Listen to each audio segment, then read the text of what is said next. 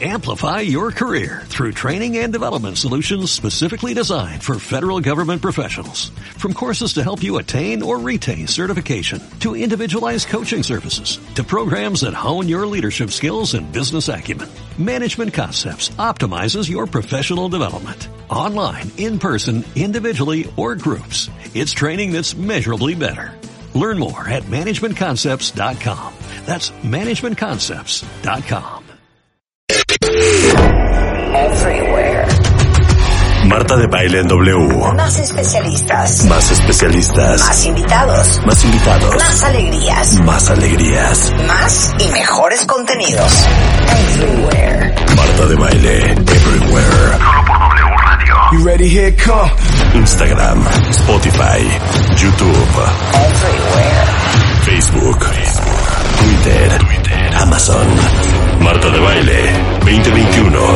En W. 96.9. Estamos donde estés. Pero vamos a empezar con una picudaza, cuentavientes.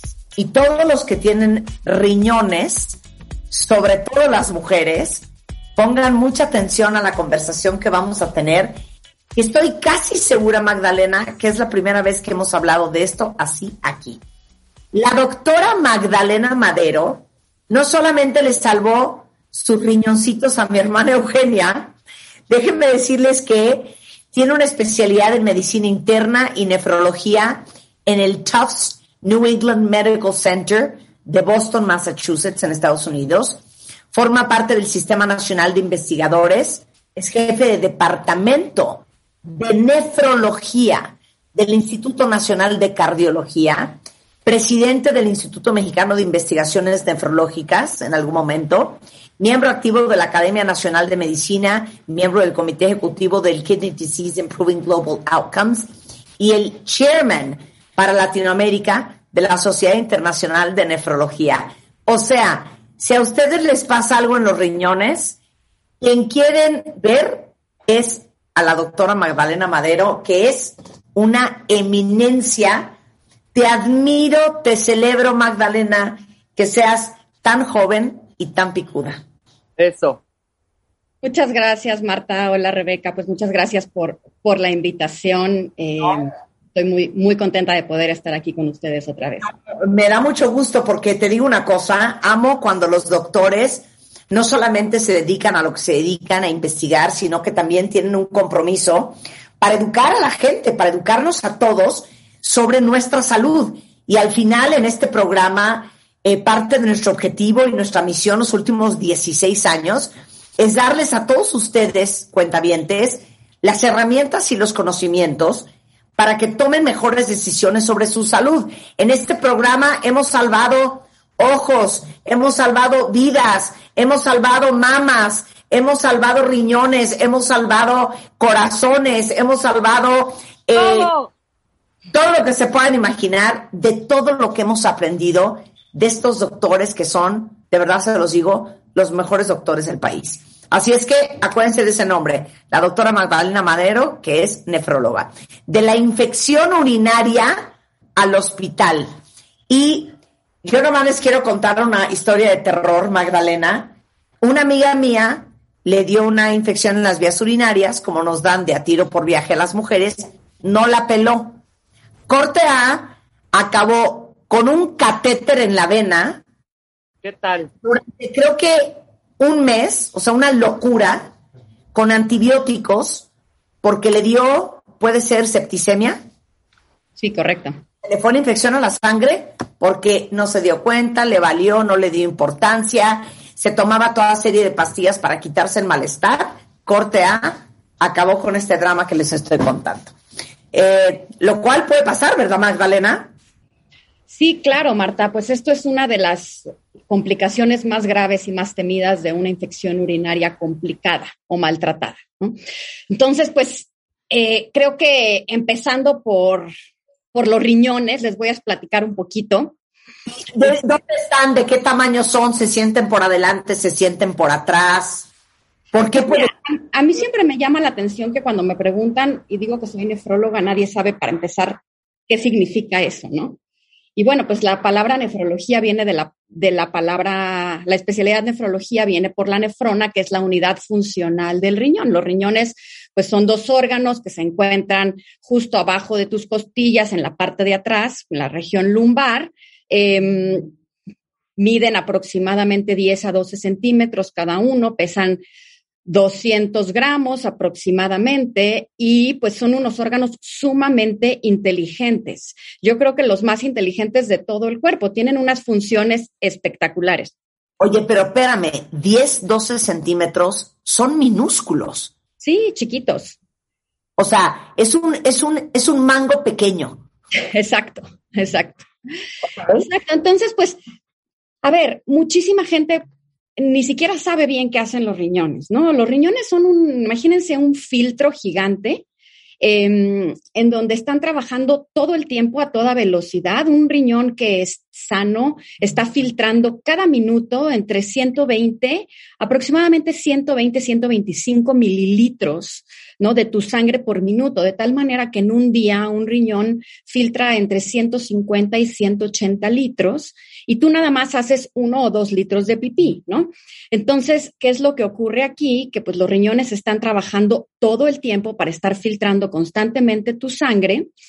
Eh, y tienen muchas funciones, o sea, eh, regulan perfectamente el pH del cuerpo, el estado ácido-base, regulan perfectamente todos los electrolitos. Nunca va a pasar que con un riñón sano tú tengas un problema de sodio, potasio, ácido base, cloro, etcétera, ¿no? Tiran estos desechos tóxicos, en general la mayor parte es eh, urea y creatinina, ¿no? Regulan el, volumen sanguíneo, o sea, la cantidad de agua que tú tienes que tener en el, en el cuerpo. Generan una hormona que se llama eritropoyetina. No sé si ustedes han oído eh, este término de EPO, con lo que em, los atletas eh, usan el doping. Bueno, esa eritropoyetina es la que eh, es una hormona que estimula que la médula ósea genere glóbulos rojos. Eh, regulan, por ejemplo, toda la cuestión de los huesos, la vitamina D, calcio, fósforo, ¿no? Y cuando esto falla, entonces hay un problema grande, ¿no? Y.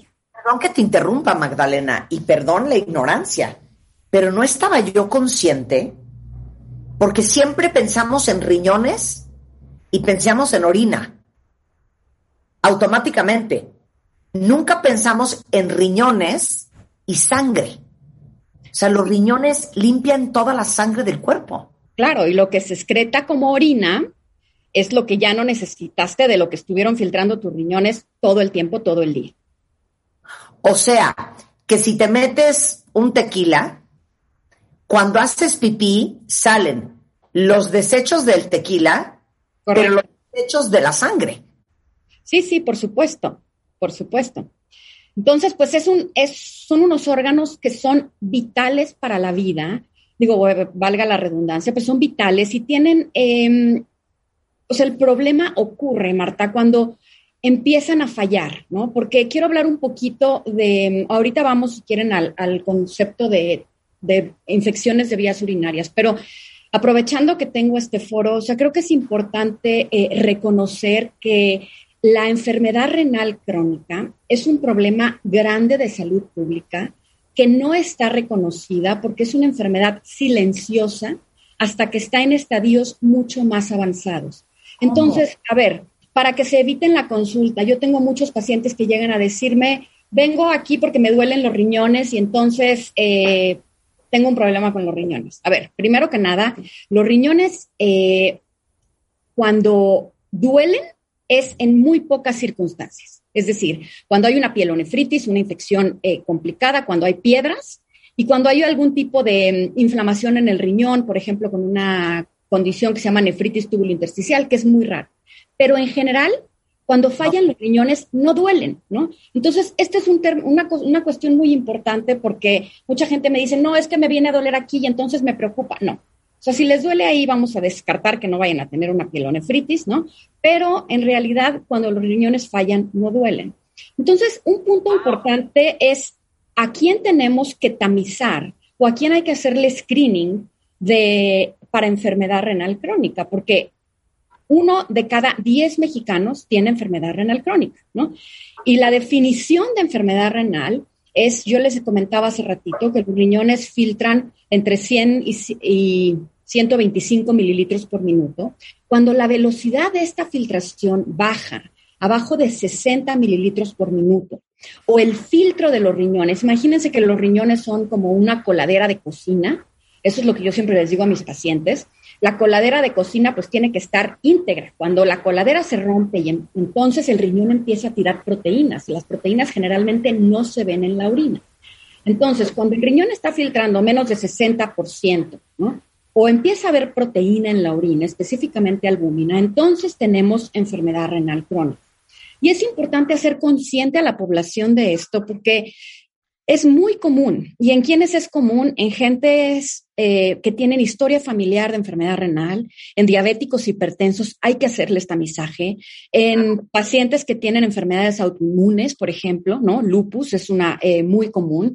Em, y bueno, pues en, eh, población, esto es lo que nosotros consideramos población de alto riesgo, pero pues en nuestra población mexicana hay muchísimos diabéticos, muchísimos hipertensos y muchas veces ni siquiera el tamizaje hacemos. Entonces, eh, pues esto es un, un punto importante, ¿no? No queremos llegar a ver a pacientes que vienen con todas estas complicaciones en estadios muy graves eh, que ya requieren hemodiálisis o diálisis peritoneal o requieren un trasplante. O sea, la idea es tratar de prevenir y llegar ahí. A ver, te voy a hacer una pregunta, Magdalena, porque cuando hemos hablado con toda serie de oncólogos, en el caso del cáncer, y estoy pensando puntualmente, en, por ejemplo, en el cáncer de próstata, pero en muchos otros cánceres, lo que más nos aterra que nos digan es, es que no duele, es que no lo vas, no lo vas a hacer. Y básicamente eso es lo mismo que estás diciendo sobre enfermedades renales crónicas y serias, que no lo vas a sentir. Entonces, uno cree que tu filtro, hablando de filtros, es el dolor. Entonces, como no te duele, estás bien. Y el problema es que ya que te duela un riñón es porque ya estás gravísimo. Sí, a ver, te puede doler un riñón con una piedra obstruida. Claro. no vas a tener un problema necesariamente del funcionamiento del riñón. Puedes tener una infección en el riñón y no necesariamente va a fallar el riñón. Es importante eh, distinguir una de la otra. Pero sí. esto que dices es muy importante porque además, ahorita que tú haces la analogía con el cáncer, por ejemplo, em, es es una cosa aterradora, pero la enfermedad renal crónica, pacientes en hemodiálisis tienen una mortalidad muy alta, más alta incluso que un paciente que tiene cáncer de colon metastático. ¿No? La mortalidad de un paciente diabético en hemodiálisis es de 30% al año, es decir, a los cuatro años no sobra ninguno. ¿no? Entonces, es una enfermedad que está poco reconocida, poco tratada, ¿no? Y la población, pues, no, no conoce eh, la magnitud de esto. Ahora, cuando tú trasplantas a un paciente, le regresas la vida, le regresas el pronóstico, la sobrevida mejora muchísimo, ¿no? Sin embargo, pues no todos los pacientes son candidatos a un trasplante renal.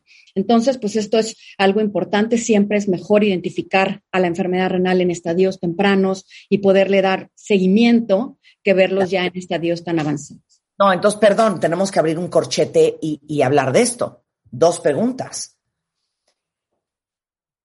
¿Por qué tenemos este problema en México? ¿De dónde viene? Y segundo, eh, como no hay síntomas, ¿cómo le haces para estarte monitoreando anualmente y entender si están bien tus riñones? Pues de dónde viene, Marta. Eh, los principales factores de riesgo para enfermedad renal crónica, el principal es la diabetes, sin duda, ¿no? En México tenemos un gran problema de diabetes, ¿no? Hasta el 15% de nuestra población es diabética y el problema mayor es que la diabetes está mal controlada. Entonces, cuando nosotros vemos esto, o sea, generalmente la enfermedad renal diabética se puede prevenir con un control glicémico adecuado. Sin embargo, muchos de nuestros pacientes no tienen este control y no sé si ustedes han visto, pero muchos pacientes tienen ya una cuestión que se llama retinopatía diabética, que la diabetes ya afectó la retina. Pues esos vasitos que tiene la retina son del mismo tamaño que los vasitos o los glomérulos del riñón. Entonces, es muy común que nuestros pacientes diabéticos que han tenido un mal control empiecen con retinopatía diabética y tengan nefropatía diabética y neuropatía y todas estas complicaciones. Entonces, la primera causa, pues, es una diabetes mal controlada. La segunda es una hipertensión mal controlada, ¿no? Sabemos que la diabetes y la hipertensión son eh, los principales factores de riesgo. Luego existen otros, como les decía, enfermedades autoinmunes, cáncer también, ¿no? Especialmente cáncer pélvicos, es cáncer cervicouterino, que pueden generar trastornos obstructivos, el cáncer de próstata también. Eh, y luego tenemos una enfermedad muy eh, interesante que estamos viendo eh, cada vez con más frecuencia, que le llamamos enfermedad renal crónica de origen incierto, que ha sido, Marta, uno de mis em, intereses mayores en investigación desde que regresé de, de Boston a México, que vemos gente muy joven que no tiene estos factores de riesgo como diabetes e hipertensión, y que llegan aquí al instituto, por ejemplo, ya con insuficiencia renal avanzada, pero tienen 20 años y no sabemos qué les pasó. Muchos de estos estamos viendo que mm, trabajan en la agricultura. hemos encontrado una zona en Tierra Blanca, Veracruz, donde hay una altísima prevalencia de chavitos que llegan aquí con insuficiencia renal avanzada, que trabajan en el campo, que se deshidratan, que no se hidratan correctamente y que vemos que progresa la, la insuficiencia renal. Pero en general, o el mensaje es, si tienen más de 65 años, diabetes, presión alta, alguna enfermedad autoinmune o historia familiar de enfermedad renal crónica, tienen que checarse. ¿Cómo se, checan los riñones? Dos estudios, creatinina en sangre y albúmina en orina. La creatinina es una enzima que producen nuestros músculos y que se filtra en el riñón y se tiene que tirar en la orina. Cuando la, filtración del riñón empieza a bajar, la creatinina en sangre sube. Y es un marcador, no es el mejor marcador, pero es el al que más accesibilidad tenemos. Ese marcador, Marta, lo ponemos en una ecuación que toma en consideración sexo, edad y raza y nos traduce em, el porcentaje de funcionamiento de los riñones. Ya, ahora, seguramente eh, muchos de ustedes que están escuchando tienen diabetes. Eh, y no importa, nada más para aclarar, Magdalena, si es diabetes tipo 1 o tipo 2. Correcto. Entonces, sobre todo en la diabetes tipo 2, que no te estás metiendo insulina dos veces al día, en donde en realidad el control es la dieta, mucha gente peca y dicen, ay, ¿qué importa? Me voy a comer esto y el azúcar y la dona y el carbohidrato. Y, y como tú dices, a lo mejor como lo que está pasando adentro de tu cuerpo no lo ves cuando tienes la diabetes descontrolada, crees que, ay, que te regañen tus hijos o que se enoje tu marido, ay, qué exagerados. Pero qué importante es entender que puede estarse descomponiendo tu cuerpo por dentro porque no tienes control de tu diabetes o tipo 2 o tipo 1 y no te estás dando cuenta. Uno, dos. Cuando hablamos de presión alta, y hemos hablado muchas veces con diferentes cardiólogos en el programa eh, sobre el tema de presión alta, porque es bien fácil también tener presión alta y no darte cuenta. Entonces, por eso es tan importante que se chequen la presión y que sepan, y tenemos muchos podcasts que ahorita les posté un par de qué es presión alta y cómo darte cuenta que la tienes, para que estén conscientes de si son hipertensos o no. Y por último, Seguramente muchas de ustedes mujeres eh, que han estado embarazadas se acordarán que cuando uno visita al ginecólogo, te hacen hacer pipí en unos papelitos. Y lo que está buscando el ginecólogo es algo que acaba de decir Magdalena, que es la proteína en sangre, porque están preocupados de que no vayas a tener, eh, ¿cómo se llama esto que te da cuando estás embarazada? ¿Cómo se llama? Eh, Preeclampsia. Exacto. Entonces, me estoy acordando yo. Exacto, de la famosa proteína en sangre. Y ahora que dices que te mides en el laboratorio dos cosas, la creatinina y la proteína en, en, sangre, ¿no? Para entender cómo están funcionando tus riñones. Sí, la proteína, Marta, eh, ¿me escuchan ahí? Es que de pronto como que se corta un poquito. Sí, la proteína se debe de checar en orina. Ah, perdón, no. Y la creatinina en sangre. Y cuando vas al ginecólogo, justo están checando eso, ¿no? Que no vayas a tener preeclampsia, que es un problema de disfunción endotelial que ocurre en el embarazo. Entonces, sí, eh, eh, eh, muy, importante hacer esos dos estudios. Ok, perfecto, clarísimo. Entonces, para terminar esto, irnos a corte y regresar con las infecciones en las vías urinarias, nada más para terminar con la clase de insuficiencia renal aguda y crónica. Entonces, todos los que no se han checado los riñones, valdría la pena que se hicieran un estudio de creatinina en sangre, que a veces es parte de la biometría hemática, ¿no? Es parte de la química sanguínea más básica, Marta. La química sanguínea de cuatro elementos tiene nitrógeno de urea, glucosa, ácido úrico y creatinina. No se indica todavía hacer un tamizaje en la población general. Solamente estas poblaciones que mencioné de alto riesgo em, eh, es importante. Ahora, una perla, por favor, eh, importante con la enfermedad renal crónica. No se automediquen. Uno de los factores de riesgo también muy importantes para desarrollo de enfermedad renal crónica en pacientes especialmente de alto riesgo es tomar hierbas y no sé cuántas cosas que se creen que porque son naturales no generan eh, toxicidad renal. Y hemos visto una cantidad de casos de daño renal crónico por hierbas, por uso de antiinflamatorios, gente que toma antiinflamatorios no esteroideos de uso indiscriminado. Entonces, aguas también con esto. Ok, vamos a hacer una pausa y regresando vamos a hablar de la infección en vías urinarias. ¿Qué se siente? ¿Por qué pasa? ¿Cuáles son los factores de riesgo? Y lo más importante, ¿por qué hay que atenderse por las complicaciones más graves? Con Magdalena Madero. A regresar, no se vayan. Marta de baile, al aire. Solo por W Radio. 96.9.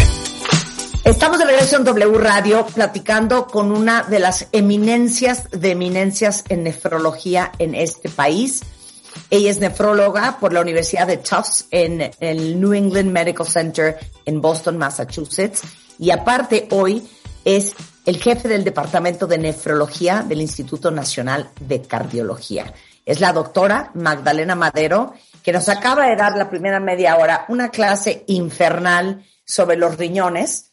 Estábamos aquí para platicar sobre la infección urinaria y cómo si no la atiendes se te puede complicar, que es algo que nos pasa mucho sobre todo a las mujeres, pero nos dio una clase de la preocupación que tiene de la cantidad de gente en México que tiene insuficiencia renal aguda y crónica y cómo es bien fácil tenerla y no darte cuenta y lo importante es que si eres parte de ese grupo de riesgo, te cheques la creatinina en sangre y la proteína en orina de manera, por lo menos anual, ¿no?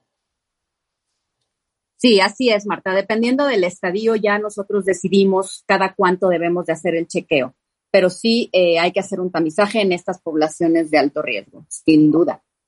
A ver, entonces ahora vamos a la infección de las vías urinarias.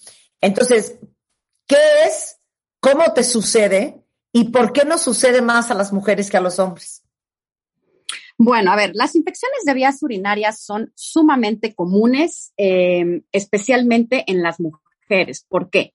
Las infecciones de vías urinarias generalmente son eh, infecciones que ocurren por eh, la flora fecal que se coloniza y entra al introito, ¿no? De la uretra y como las mujeres tenemos una uretra mucho más cortita que los hombres, pues es mucho más común que, tengan, que tengamos infecciones urinarias. Ahora, las infecciones urinarias hay de tres tipos, básicamente. Eh, una que se llama bacteriuria asintomática. ¿Qué significa esto? Que tienes bacterias en la orina y puedes tener hasta eh, glóbulos blancos o pus en la orina, pero no tienes síntomas. La segunda es cuando tienes una cistitis no complicada, ¿no? Eh, y eso es, los síntomas típicos son ardor cuando vas al baño, eh, necesidad de hacer pipí muchísimas veces, sentir que vas a hacer pipí pero no acabas de vaciar la vejiga, dolor encima de la vejiga, eh, y es sumamente incómodo, pero generalmente el pronóstico es bastante bueno. Esas son las típicas, ¿no? De tiro por viaje. Y luego están las infecciones urinarias complicadas, que son generalmente cuando ya suben de la vejiga y van hacia el riñón a través de los ureteros y entonces los síntomas son diferentes. Aquí es muy, muy importante ver, cuando hay fiebre o cuando hay dolor en la espalda baja o hay náusea o hay vómito, eh, esas son manifestaciones de que esto ya no es una infección urinaria simple, ¿no? Esto ya no es una simple cistitis, esto ya está más complicado. Ok. Ahora, ¿cómo sabes cuál es cuál?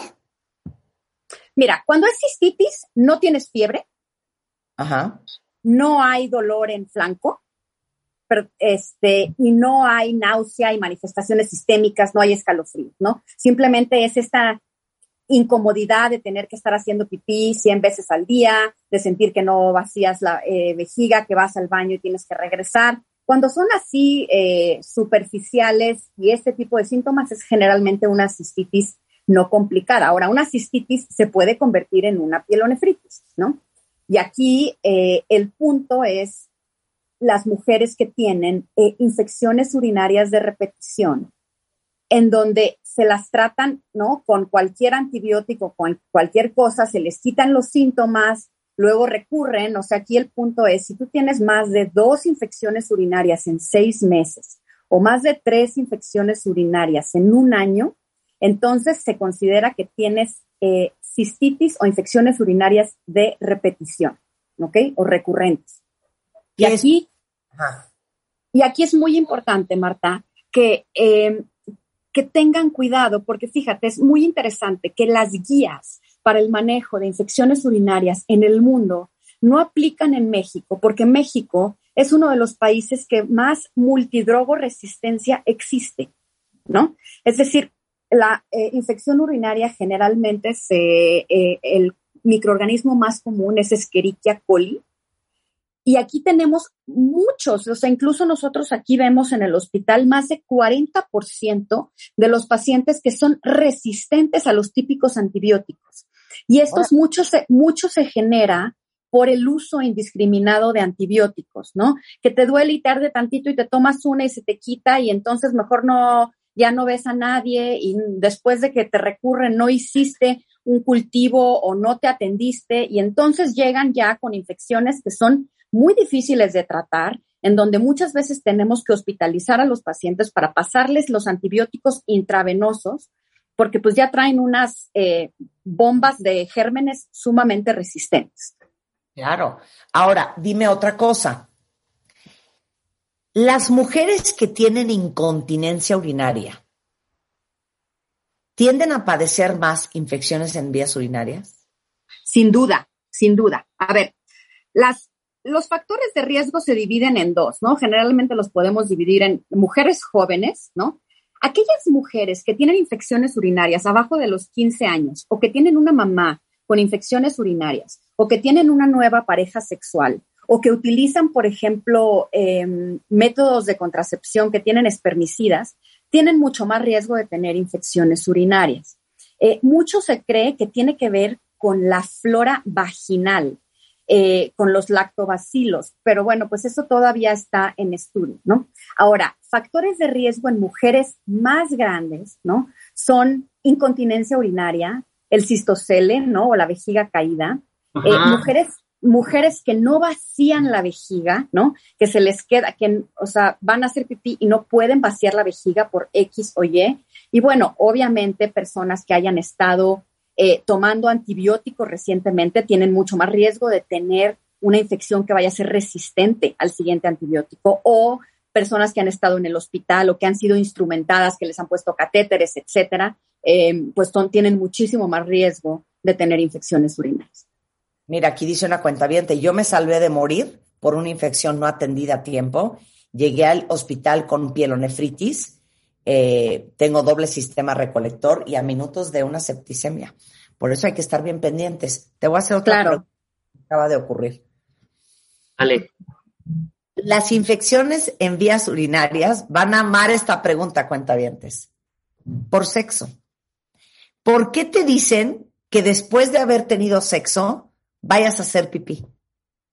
Sí, pues esa es muy buena pregunta. Hay mujeres eh, que tienen infecciones urinarias después de tener eh, interacción sexual eh, o relaciones sexuales y generalmente las mujeres lo tienen sumamente bien identificado, ¿no? Tienen relaciones sexuales y al día empiezan con infecciones urinarias. No hay suficiente evidencia, Marta, para decir que vaciar la vejiga después de tener relaciones sexuales o vaciar la vejiga dos veces, lo que llaman el double voiding technique, ¿no? Que haces pipí, te esperas un minuto y luego vacías el siguiente chorrito que, sobra ahí. Eh, o limpiarte de atrás para de, adelante hacia atrás en vez de atrás hacia adelante. La verdad es que la evidencia que dice que hagas todo eso no es contundente, pero no sobra. Entonces, sí damos esa indicación de que después de tener relaciones sexuales vacíen la vejiga. Y las mujeres que tienen infecciones urinarias después de tener relaciones sexuales son candidatas, Marta, a tomar eh, antibiótico profiláctico justo después de terminar la relación sexual. Eh, eso se ha comprobado que darles una sola dosis de antibiótico a estas mujeres que tienen infecciones urinarias recurrentes por, eh, por relaciones sexuales disminuye significativamente em, la recurrencia de infecciones. Entonces, puede ser eh, un abordaje para este tipo de mujeres. Es que según yo, te ha de dar por la sobadera, la frotadera, la agarradera. pienso, si haces pues todo lo que estaba en la uretra, pues se vuelve a salir, según yo. Sí, pues sí, es un factor de riesgo muy, muy importante, ¿no? Ahora, eh, cambiar de pareja sexual también se vuelve un nuevo factor de riesgo, ¿no? Y eh, pues creo que mm, la pregunta obligada es qué podemos hacer para prevenir infecciones urinarias, ¿no? Porque pues hay gente que las tiene, eh, que tiene cuatro o cinco infecciones urinarias al año. Y entonces aquí el punto es cuándo estudiar a alguien que tiene infecciones urinarias, ¿no? Cuándo hacerles cultivo urocultivo y no nada más que sientan el síntoma y tomarse la pastilla. A ver, si es la primer cistitis que tienes en tu vida, no te obligas a hacer un urocultivo o hacer un antibiograma, ¿no? O un examen general de orina. Puedes tratar profilácticamente. Pero si ya son infecciones recurrentes o resistentes, ¿no? Eh, vale la pena entonces documentar cuál es el germen que está creciendo y darle tratamiento dirigido específicamente al bicho que esté creciendo porque entonces sabemos perfectamente a qué antibiótico es sensible, ¿no? Eh, otra cosa muy importante es, eh, en tu vida diaria, ¿qué puedes hacer para evitar infecciones urinarias? Un punto importante es, eh, y esto es evidencia reciente, Marta, de si tomar o no tomar mucha agua, ¿no?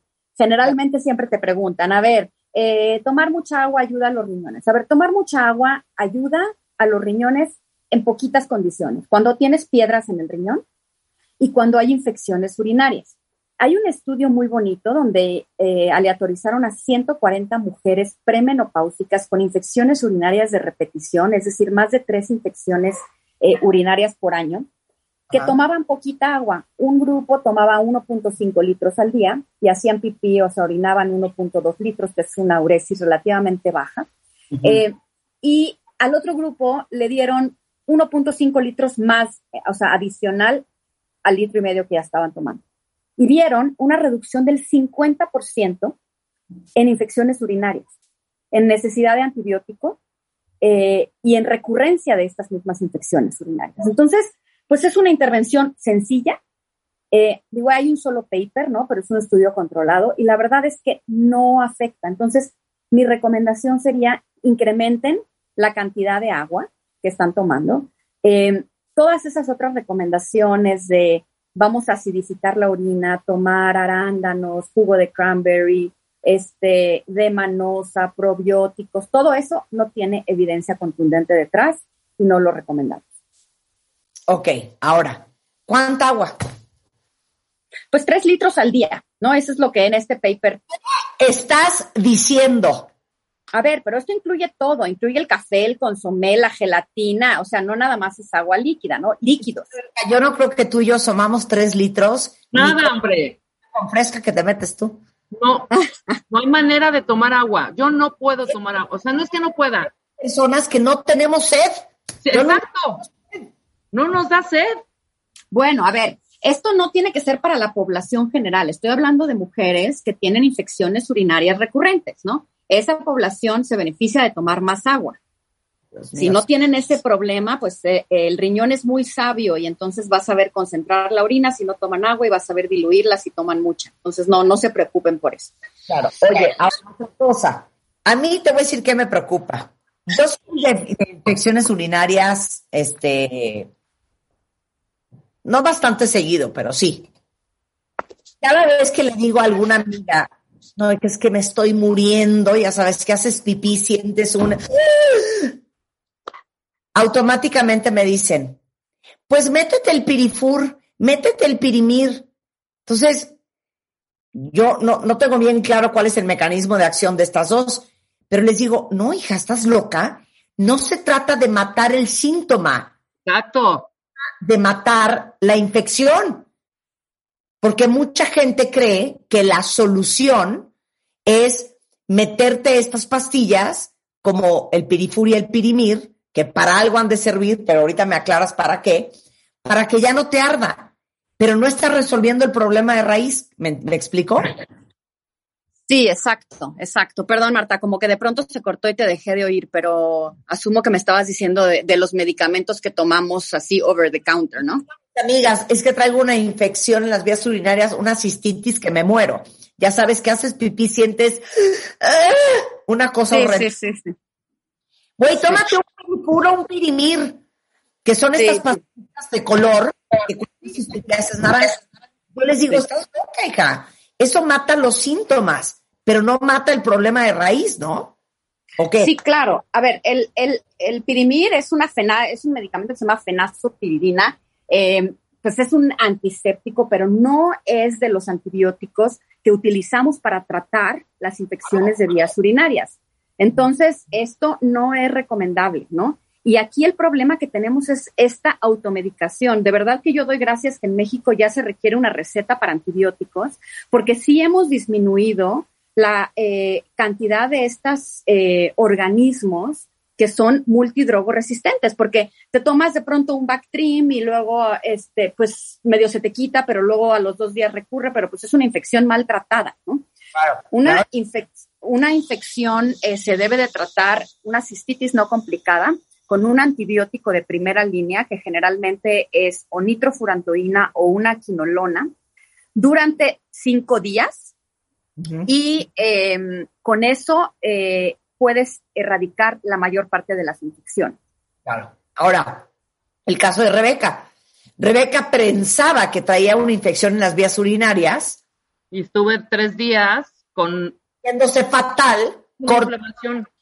llegó con Decanini y le encontraron que traía 300 mililitros de pus en la vesícula y lo operaron de emergencia.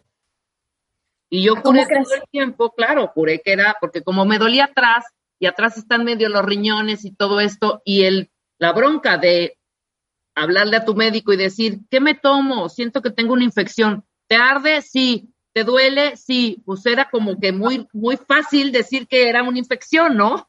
Y no, Claro. corte A, urgencias, corte A, un perro muerto de vesícula. Imagínate.